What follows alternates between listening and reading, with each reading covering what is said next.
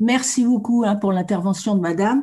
Euh, à propos du général Guilhem, on voit un respect, euh, enfin un respect dû aux morts euh, ennemis.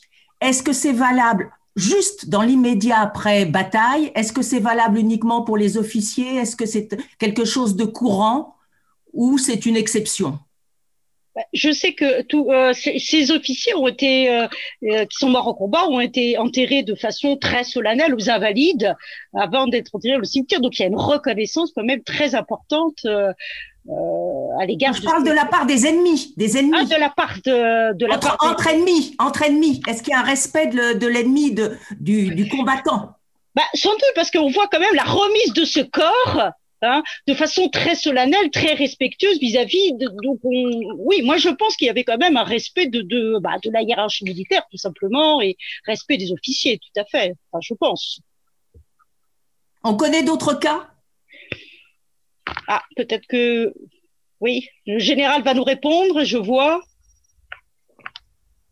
Me, me permettez, puis-je une courte intervention pour compléter ce que vous venez de dire, Madame?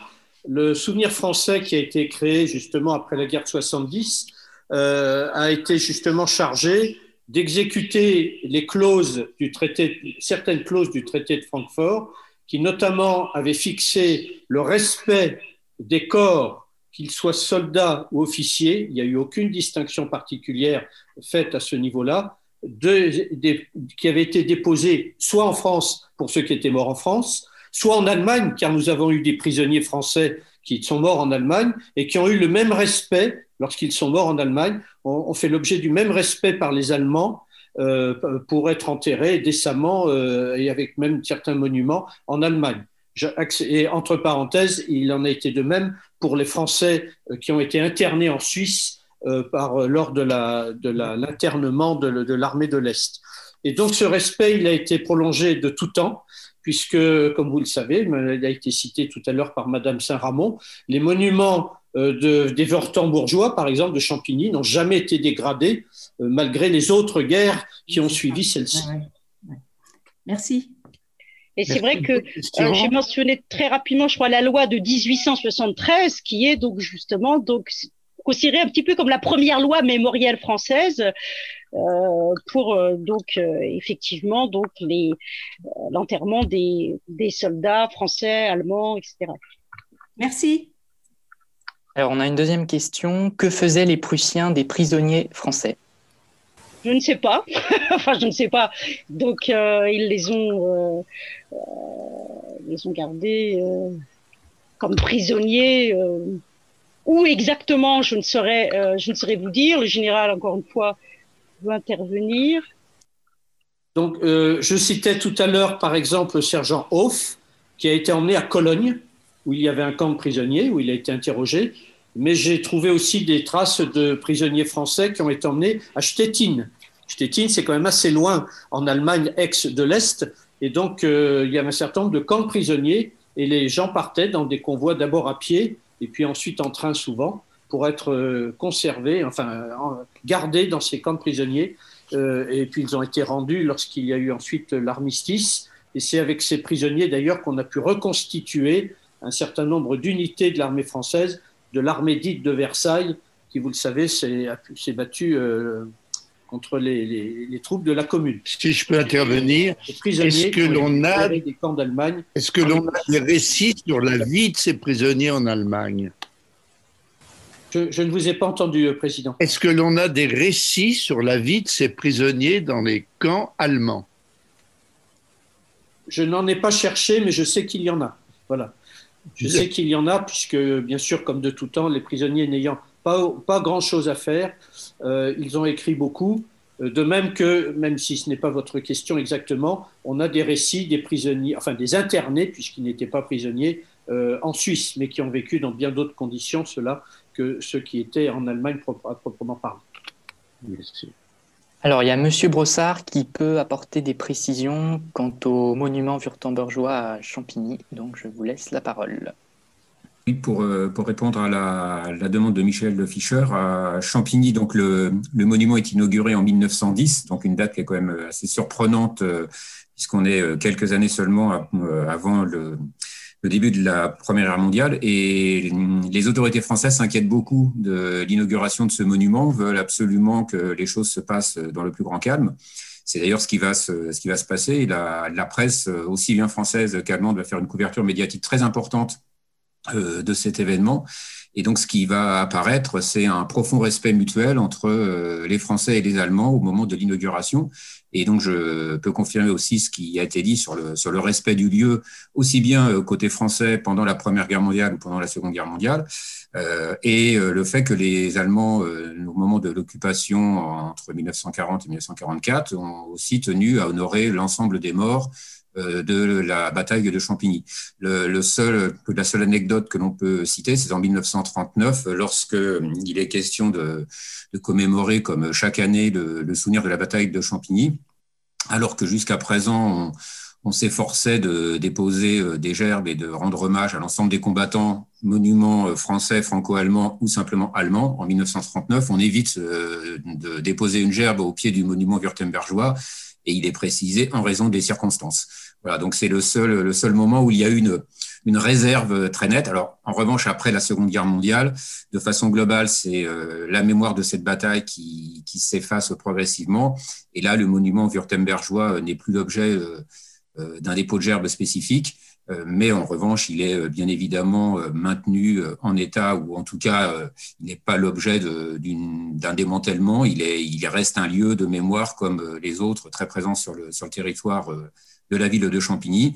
Et les, ce qui est d'ailleurs assez intéressant, c'est que les autorités allemandes ont redécouvert finalement récemment l'existence de ce monument württembergeois. Ils étaient un peu focalisés sur la nécropole franco-allemande, mais ils ont été euh, surpris euh, pour euh, certains qui pourtant étaient impliqués dans, le, dans, dans ce travail de mémoire, ils ont été surpris de l'existence de ce monument allemand sur le territoire de Champigny.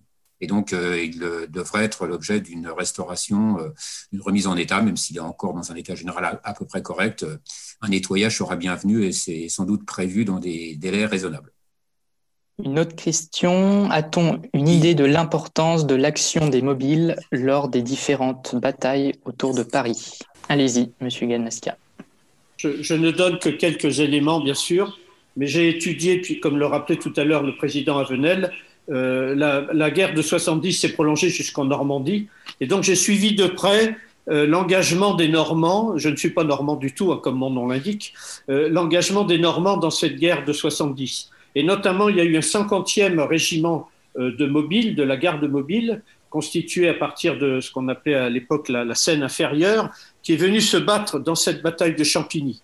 Et euh, ils se sont remarquablement battus. Je n'ai plus en tête le nombre de légions d'honneur qui ont été gagnées par des soldats comme par des officiers lors de cette bataille de Champigny, malgré ce qu'elle en est devenue.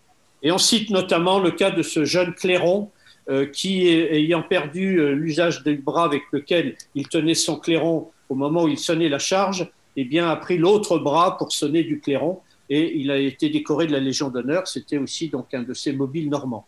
Et donc j'en profite à partir de cette anecdote pour souligner que certes, euh, on a dit beaucoup de choses sur l'impréparation des mobiles et le fait est avéré, puisque c'est des gens qui, sont, qui venaient de, qui n'avaient aucune formation militaire, mais euh, nuançons aussi les choses. D'une part, l'armée dite d'active n'était pas forcément beaucoup mieux préparée, et un grand nombre de, de soldats de ces régiments euh, d'active étaient en fait constitués de réservistes qui eux avaient été rappelés, qui étaient donc qui pas beaucoup mieux formés que leurs camarades d'actifs, d'une part, et d'autre part, dans les mobiles, euh, il y a eu aussi donc beaucoup de gens qui ont eu des, actes de courage et, et de présence d'esprit remarquables. Donc moi, j'équilibre toujours euh, ce qui a pu être dit des uns et des autres. Euh, étant moi-même officier d'active, ayant été officier d'active, je tiens à dire que je pense que ces, gens-là se sont bien battus pour ceux qui se sont battus. Et quand il y a eu des, des, comment dirais des défections, eh bien, il y en a eu autant chez les gens d'actifs que chez les, les mobiles. Monsieur Avenel, vous souhaitiez réagir, je crois que vous leviez la main. Oui, euh, oui, euh, oui. Au sujet des prisonniers, là, j'ai quelques statistiques si ça peut vous être utile. Alors, il y a eu 509 000 prisonniers français, donc euh, qui ont été emmenés en Allemagne. il y en a 18 000 qui sont morts en Allemagne. Il y a eu, pardon, il y a eu 420 000 qui sont, il y a eu 509 000 prisonniers français en tout. Donc 420 000 ont été en Allemagne, envoyés en Allemagne. 18 000 sont morts en Allemagne. il y a eu 4 000 prisonniers envoyés en Belgique et 85 000 en Suisse. Et en revanche, les Français n'ont fait que 35 000 prisonniers prussiens et alliés de la Prusse. Il y a également Madame Gem qui voulait apporter des précisions sur les prisonniers puisqu'elle a fait une thèse sur le sujet, donc je vous laisse la parole. Oui, bonjour. Alors, ma, thèse n'a pas porté sur les prisonniers de la, de la guerre de 70, mais sur ceux de la Seconde Guerre mondiale. Mais j'ai quand même cherché un petit peu sur euh, les prisonniers de la guerre de 70. Euh, donc, en fait, comme, l'a dit le président Afnel, euh, un grand nombre de prisonniers, euh, beaucoup pris en une seule fois. Par exemple, Sedan provoque 80 000 prisonniers d'un coup. et puis, Metz, c'est 137 000 prisonniers d'un coup. Alors, les, les officiers euh, français peuvent rentrer en France s'ils euh, promettent de ne pas se battre. Et donc, euh, bah, ils refusent. Et donc, ils sont envoyés en Allemagne. Euh, les prisonniers, comme il a été dit, sont envoyés dans différents camps. Euh, les officiers euh, arrivent à ne pas travailler parce que ben, ils ont des revenus, ils, ont, ils, touchent une moitié de solde et donc ils peuvent vivre de cette manière-là. En revanche, les, les soldats qui n'ont pas de revenus sont obligés de construire leur camp très souvent et puis ensuite ils vont travailler pour, pour pouvoir se nourrir et donc ils vont travailler dans des travaux de terrassement, des constructions industriels, euh, un peu comme les premiers commandos de la, Première Guerre mondiale. Voilà. Merci beaucoup. Et puis on a peut-être une dernière question. J'ai vu se lever la main de Jean-Luc. je ne sais pas si vous avez une question, Jean-Luc. Une fois, deux fois, trois fois, pas de question. Et Monsieur Gillon, du coup. Oui, euh, j'avais une, plus, euh, plus un commentaire qu'une question concernant le sergent Hoff. Euh, il me semble que son, ces initiatives, du moins à leur début, ont dû poser euh, quand même un problème euh, à, ses, à ses chefs euh, et me paraît significatif du bouleversement énorme que provoque la guerre de 1870 dans la doctrine et les règlements euh, traditionnels de l'armée française, puisque toute initiative était euh, strictement interdite et euh, considérée comme un acte de désobéissance qui aurait donc pu être sanctionné euh, gravement. Or, les officiers ont su voir l'intérêt ah bah, de ces initiatives qui, heureusement, ont été couronnées de succès.